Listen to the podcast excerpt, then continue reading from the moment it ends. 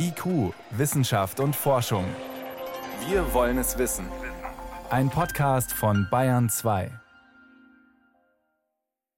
Ein Riesenschock, weil das war unerwartet und ich war da schon zwei bis vier Jahre komplett in Depressionen.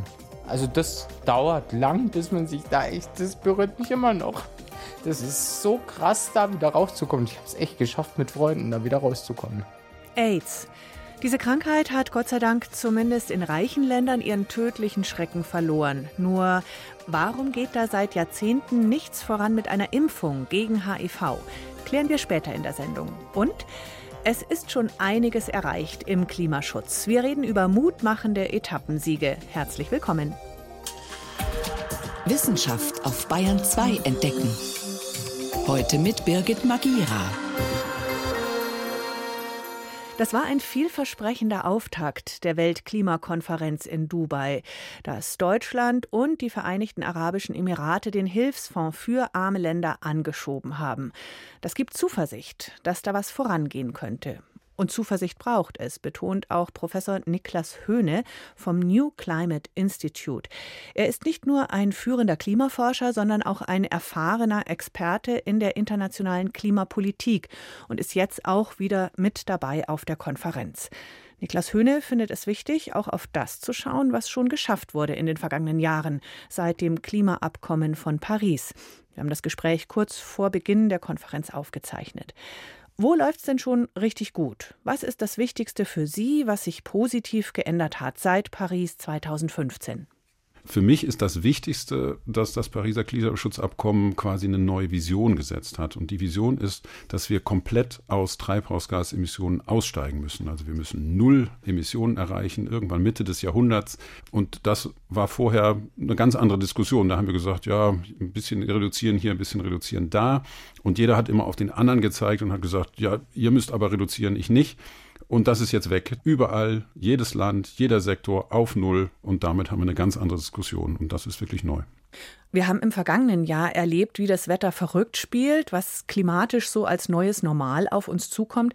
Und da ist Ihr dringender Wunsch an die politischen Entscheider auf der Konferenz jetzt in den Notfallmodus umzuschalten, wie Sie schreiben. Wie sieht der aus? Die Klimaänderung ist tatsächlich ein Notfall. Und deshalb müssen wir auch wie in einem Notfall handeln. Und das bedeutet für mich, dass man ja seine eigenen Interessen ein bisschen hinten anstellt, auch Parteipolitik hinten anstellt und versucht gemeinsam aktiv ambitionierte Schritte zu gehen. Also in Deutschland wäre das so schnell wie möglich alle Maßnahmen umsetzen, die irgendwie Treibhausgase äh, reduzieren, wie das Tempolimit oder ein ambitioniertes Heizungsgesetz, den CO2-Preis zu erhöhen, das Klimageld auszuzahlen, die umweltschädlichen Subventionen abzubauen und vielleicht eben auch ein Sondervermögen aufzunehmen, um die enormen Investitionen zu stemmen und damit endlich die selbstgesteckten Klimaziele zu erfüllen, die eben mit den jetzigen Maßnahmen noch gar nicht erfüllt werden.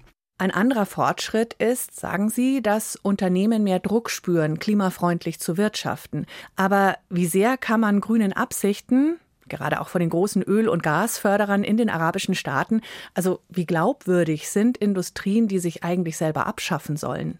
Ja, diesen positiven Punkt haben wir wirklich sehr vorsichtig formuliert, äh, nämlich, dass die Unternehmen, und zwar alle Unternehmen, einen öffentlichen Druck spüren, dass sie etwas zum Klimaschutz tun müssen. Das Problem, und jetzt kommt das Aber, ist, dass es sehr viele Unternehmen gibt, die sich besser darstellen, als sie wirklich sind. Also Stichwort Green Greenwashing. Genau, Greenwashing. Und das ist leider noch sehr weit verbreitet, aber es ist natürlich der erste Schritt. Erstmal muss man die Unternehmen dazu bringen, überhaupt was zu tun und sich auch verantwortlich zu fühlen. Das tun sie jetzt. Und jetzt muss man darauf achten, dass das, was sie sagen, tatsächlich auch Hand und Fuß hat. Und das ist bei Ölunternehmen zurzeit leider noch sehr schlecht. Aber auch da wieder gibt es positive Beispiele. Es gibt zum Beispiel Energieunternehmen in Dänemark, die waren komplett kohlebasiert und haben das jetzt alles abgestoßen und machen jetzt nur noch Erneuerbare. Also es geht, wenn man es wirklich will. Wie haltbar ist denn das Versprechen, den Umstieg auf eine postfossile Wirtschaft, sage ich mal, zu schaffen und trotzdem genauso viel Geld zu verdienen wie bisher? Denn das ist ja der Haupttreiber für Unternehmen und auch wir Verbraucherinnen, Konsumenten wollen ja eigentlich noch nicht von unserem Wohlstand runter. Ich glaube, wenn wir den Klimaschutz richtig angehen, dann bedeutet das keinen Wohlstandsverlust. Das sind immer Investitionen, die getätigt werden müssen in etwas Neues. Und wir sind als Gesellschaft ja ein bisschen ja, träge und äh, haben Schwierigkeiten, manchmal was Neues zu machen. Und bei Unternehmen ist es genauso. Wenn ich ein Unternehmen habe, das darauf basiert, dass man äh, fossile Energien ausnutzt, dann will man wahrscheinlich, dass es so bleibt. Die Möglichkeit immer ist, neue Unternehmen, die dann direkt auf alternative Technologien gehen. Also wie zum Beispiel Tesla, die können ganz anders agieren, weil sie nie Verbrenner verkauft haben, sondern die haben gesehen, hier ist ein neuer Markt und da können wir reingehen. Stichwort Klammer auf, relativ, Klammer zu, neue Technologien, Strom aus Wind und Sonne. Das ist einer der wenigen Punkte, wo wir wirklich gut dabei sind, oder? Ja, da muss man sagen, das ist eine Erfolgsstory. Und da hat Deutschland einen großen Beitrag geleistet. Äh, wir haben hier eben das Einspeisegesetz oder das Erneuerbaren Energiengesetz schon lange und wir zahlen alle mit dem Strompreis immer noch diese Förderung für die erneuerbaren Energien, aber sie hat jetzt eben dazu geführt, dass die erneuerbaren Energien so günstig geworden sind, dass sie überall auf der Welt genutzt werden und quasi den gesamten Energiemarkt umgekrempelt haben. Und insbesondere die Solarenergie, äh, die überrascht uns jedes Jahr wieder, dass immer mehr ausgebaut wird als eigentlich gedacht. Und das ist tatsächlich schon so schnell, wie es für das 1,5 Grad Ziel nötig wäre. Also das ist auf alle Fälle eine Erfolgsstory. Und die zeigt für mich auch wieder, wenn eine kleine, aber kritische Masse von Ländern und Unternehmen eine Sache wirklich will und dort ja auch Geld investieren, dann kann man damit äh, die gesamte Welt umkrempeln. Und das ist hier eben passiert.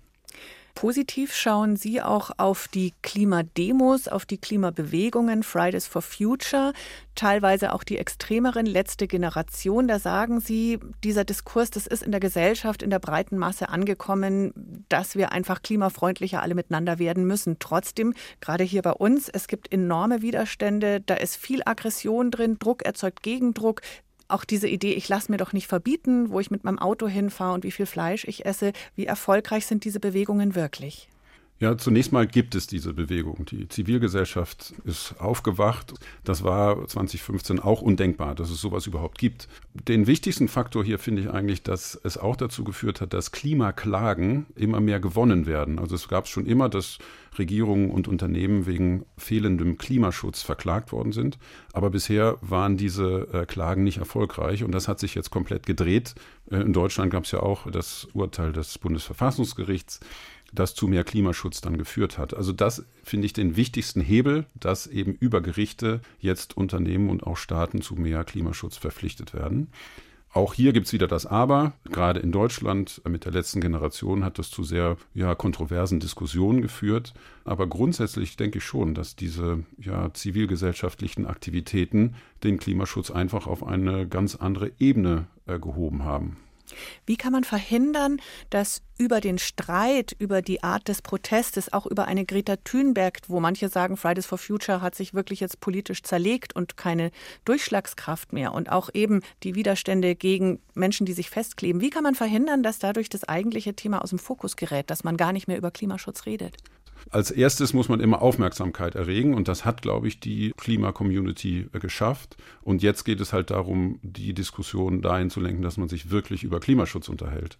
Und da denke ich, ja, Sie sagten vorhin, äh, Druck erzeugt Gegendruck. Äh, ich glaube, das Erfolgsmodell ist hier über ja, positive Visionen zu denken. Also wenn wir den Klimaschutz richtig hinbekommen, dann haben wir hinterher eine bessere Welt als heute. Ja, also wir sind effizienter, weil wir weniger Energie verbrauchen.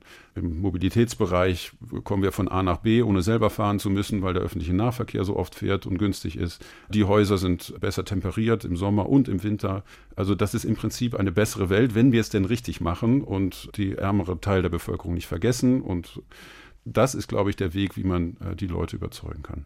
Wir brauchen gemeinsame, positive, starke Visionen, sagen Sie. Hm, der britische Denkerphilosoph James Bridle, der hat zum Erfolg des weltweiten Klimaschutzes eine, ja, wie ich finde, extreme These. Er sagt, wir brauchen eigentlich keine weiteren Klimakonferenzen mehr und eigentlich auch keine Medienberichte. Wir haben alle Informationen. Was wir eher brauchen, sei eine stärkere emotionale Beziehung zum Planeten, zum Rest der Lebendigkeit hier. Er sagt, uns fehle ein Gefühl von Verbundenheit. Hat er recht?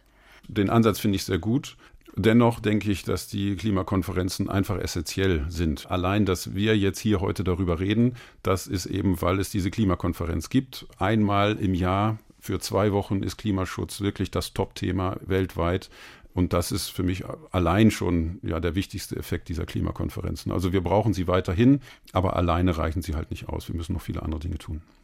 Auch in meinem privaten Umfeld sehe ich hauptsächlich so drei Reaktionen auf das Thema. Einmal verdrängen, oder zynisch werden oder auch überwältigt sein und resignieren. Und alle drei Varianten machen einen ja nicht unbedingt handlungsfähig. Wie bleiben Sie in Ihrer Zuversicht? Ja, ich glaube, genau deswegen haben wir uns um die positiven Nachrichten gekümmert, weil ich glaube, wenn man sich nur auf die negativen äh, konzentriert, dann führt es in der Tat zu ja, sowas wie einer Lähmung und mhm. man kommt nicht weiter. Und was, glaube ich, wirklich hilft, sind die positiven Signale, wenn man sieht, es hat sich was bewegt. Es geht langsam, aber es hat sich bewegt und wir können das auch ändern. Also wir haben gesehen bei den erneuerbaren Energien und vielleicht auch bei den Elektroautos, dass die schnell genug in den Markt kommen, also dass sich die Welt schnell genug ändert für dieses 1,5 Grad Ziel. Also wir können das schaffen, wenn wir es wirklich wollen. Und das ist aus meiner Sicht motivierend. Wir haben die Instrumente, wir können das schaffen, aber wir müssen es eben tun. Und dafür muss es genügend Rückhalt geben in der Bevölkerung. Und diesen Rückhalt zu bekommen, das funktioniert halt nur, wenn man tatsächlich auch das Gefühl hat, dass man es schaffen kann. Und das haben wir hier versucht, ein bisschen darzustellen. Professor Niklas Höhne ist Physiker, Klimaforscher und als Klimapolitikexperte auf der Weltklimakonferenz in Dubai. Vielen Dank und viel Erfolg für Ihre Arbeit. Ich danke Ihnen. Bayern 2. Wissenschaft schnell erzählt. Das macht heute Helmut Nordwig und es geht los mit Malaria. Und gleich nochmal mit dem Klimawandel. Es gibt nämlich einen neuen Bericht der Weltgesundheitsorganisation. Die Klimaveränderungen, die machen die weltweiten Bemühungen gegen die Malaria praktisch zunichte. Also die Aufklärung von Menschen, die Bettnetze und so weiter. Es hat 249 Millionen Fälle gegeben im Jahr 2022. Das sind sieben Prozent mehr als, vorher, äh, als im Vorjahr. Und der extremste Anstieg, der war in Pakistan. Fünfmal mehr Fälle als 2021. Wegen der Klimakrise. Ja, da war ja die große Flutkatastrophe. Und da mhm. sieht man genau, woran es liegt. Mehr Niederschlag, heißere Temperaturen. Das und lieben die Mücken. Das lieben die Mücken und die Extremwetterereignisse tun ihr Übriges. Diese Anopheles-Überträgermücken, die fühlen sich eben in immer größeren Gebieten wohl. Und besonders eine Art, die macht den Wissenschaftlern Sorgen, die heißt Anopheles stevensii ist spezialisiert auf das Leben in Städten und resistent gegen die meisten Insektizide. Gibt es dazu auch eine gute Nachricht? Ja, die gibt es auch. Drei Länder haben einen neuen Impfstoff eingeführt, der vor allem schwere Fälle verhindert und Todesfälle bei Kindern. Und es gibt noch einen weiteren Impfstoff, den die Weltgesundheitsorganisation vor kurzem empfohlen hat. Ganz anderes Thema Windkraftanlagen. Die müssen bei diesem Wetter oft abgeschaltet werden. Es könnte sich nämlich Eis auf den Rotorblättern bilden und das wird dann gefährlich. Mhm. Jetzt gibt es eine Drohne, die eine Lösung zum Vereisungsschutz aufsprühen kann. Also eine Flüssigkeit. Ganz genau. Okay. Im Grunde genommen geht es da um eine simple Sprühpistole. Die hat so eine Art Abstandshalter, mit dem es sie an der Drohne befestigt, damit die dann nicht zu nah an das Windrad ranfliegen muss. Das Windrad muss aber natürlich stillstehen. Da gibt es ja eine Parkposition. Wenn man die Dinger sieht, kennt man das. Da ist das Rotorblatt nach, nach unten. unten. genau. Ja. Mhm. Und dann wird von der Drohne aus eben eine Lösung aus Harnstoff und Wachs draufgespritzt. Und dann vereisen die Flügel nicht mehr. Genau, dieser okay. Harnstoff, der wirkt so wie das Salz auf der Straße, verhindert praktisch das Vereisen und das Wachs, das bewirkt, dass die Lösung gut haften bleibt. Und das wird schon gemacht? Das wird so noch nicht gemacht. Das ist ein Prototyp, den die Forscher jetzt noch weiter optimieren wollen. Aber dann könnte das System vermarktet werden. So, eine persönliche Frage. Sekundenschlaf. Ist das manchmal was, was dir manchmal passiert? Mir ist schon ab und zu das Buch auf den Kopf gefallen, schon, ja. Ja, da bist du in bester Gesellschaft, jedenfalls mit den Zügelpinguinen. Das, okay. äh, die brüten in Kolonien und Wissenschaftler auf King George Island in der Antarktis haben die mal genauer untersucht mit Datenloggern, die die Gehirnaktivität per EEG aufzeichnen. Und die wollten wissen, ob die brütenden Tiere in der Mitte der Kolonie besser schlafen als die am Rand, wo sie immer auf Raubmöben achten müssen. Könnte man vermuten, ja. Ja, typisch wissenschaftliche Frage und erstaunlich war dann die, das Ergebnis. Am Rand schlafen die Pinguine sogar mehr. Okay. In der Mitte ist es nämlich einfach zu unruhig. Hm. Aber was jetzt hier entscheidend ist, diese Tiere außen, die haben einen ganz besonderen Schlaf. Die nicken bis zu vier Sekunden lang weg und sind dann wieder einige Sekunden wach. Und es geht so weiter den ganzen Tag. Auf diese Weise kommen sie insgesamt auf zwölf Stunden Schlaf am Tag. Und das ist der am stärksten fragmentierte Schlaf im Tierreich. Dieser Mikroschlaf, der scheint aber trotzdem nicht weniger erholsam zu sein als der Schlaf am Stück, jedenfalls bei Zügelpinguinen. Vielen Dank, Helmut Nordwig, für die Kurzmeldungen aus der Wissenschaft.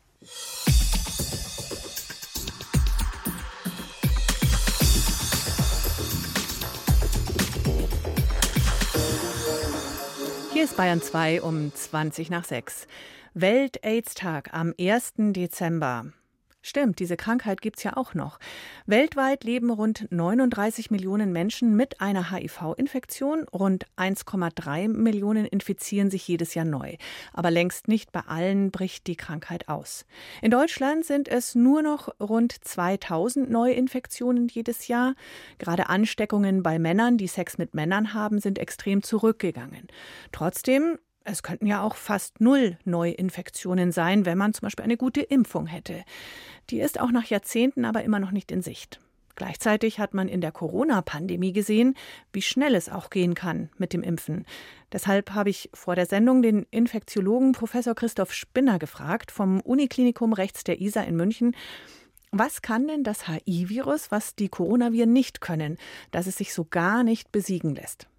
Impfungen sind unstrittig aus meiner Sicht eine der größten Errungenschaften der Medizin. Sie verhindern am Ende nicht nur schwere Erkrankungen, sondern in vielen Fällen auch Infektionserkrankungen gänzlich. Die Grundvoraussetzung dafür besteht aber immer darin, dass es durch Impfungen gelingt, eine stabile Antwort des Immunsystems gegenüber gezielten Erregern auszulösen.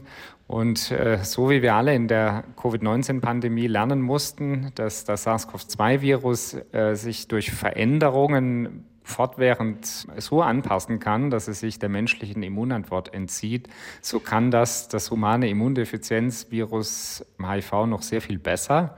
Und deshalb ganz grob und vereinfacht gesagt, ist das Virus dem menschlichen Immunsystem immer einen Schritt voraus. Es gibt bis heute keine bekannten, wirklich stabil und breit neutralisierende Antikörper, die gegenüber allen zirkulierenden HIV-Varianten wirksam sind.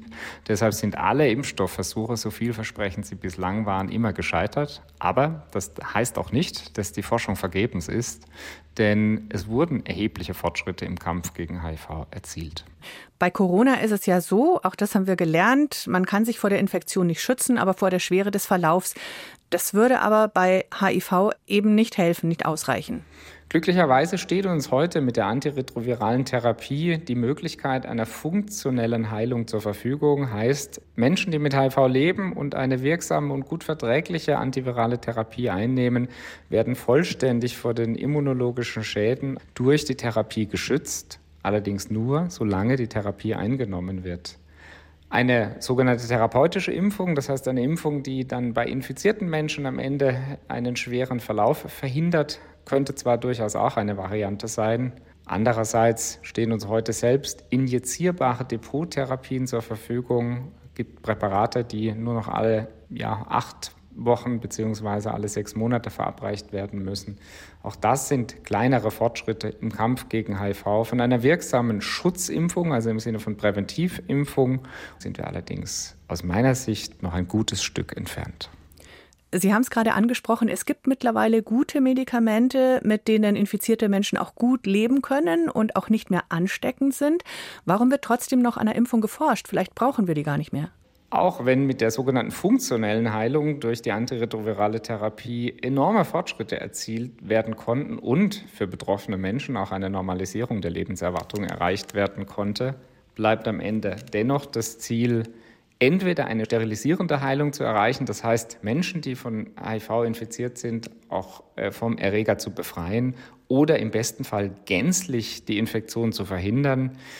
Am einfachsten gelingt dies durch Schutzimpfungen. Es gibt allerdings auch ein anderes Mittel, die sogenannte HIV-Präexpositionsprophylaxe, die für Menschen, die ein substanzielles HIV-Risiko haben, mit einer deutlichen Reduktion der HIV-Infektionswahrscheinlichkeit assoziiert ist. Also einfacher ausgedrückt, auch wenn es noch keine Impfung gibt, steht uns mit der HIV-Präexpositionsprophylaxe heute zumindest ein Instrument für Hochrisikogruppen zur Verfügung.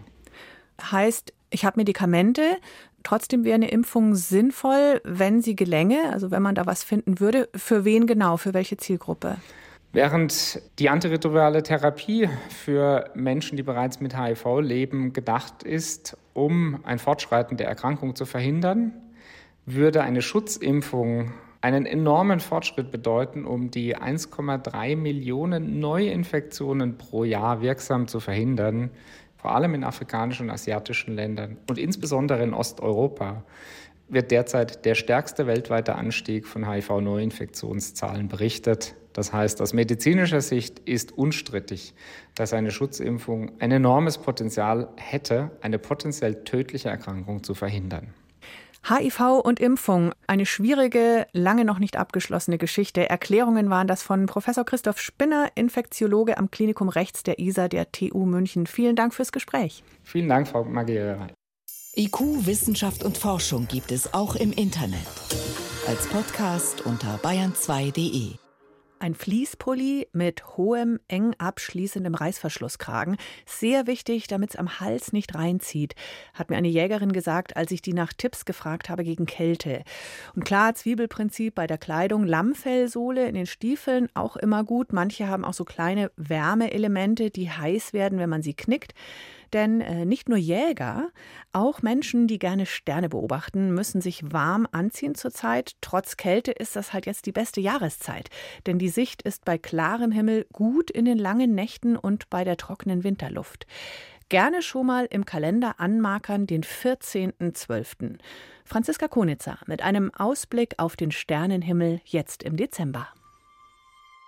In den dunklen Dezembernächten kommen die Planeten und Sterne am Himmel besonders schön zur Geltung.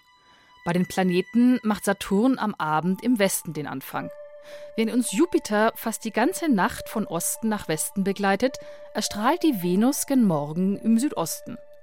Der Dezemberhimmel hat außerdem die hellsten Sterne des Nordhimmels zu bieten, allen voran Sirius im großen Hund.